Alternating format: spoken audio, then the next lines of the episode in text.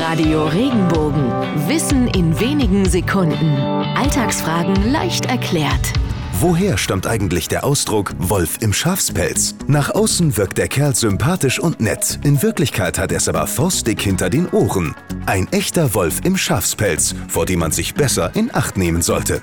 Zum ersten Mal wird vor solchen Typen in der Bibel gewarnt. Im Neuen Testament heißt es nämlich, hütet euch aber vor den falschen Propheten, die in Schafskleidern zu euch kommen, inwendig aber sind sie reißende Wölfe.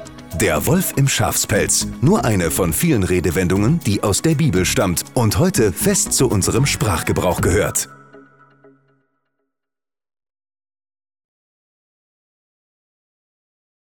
Wenn dir der Podcast gefallen hat, bewerte ihn bitte auf iTunes und schreib vielleicht einen Kommentar. Das hilft uns sichtbarer zu sein und den Podcast bekannter zu machen. Dankeschön.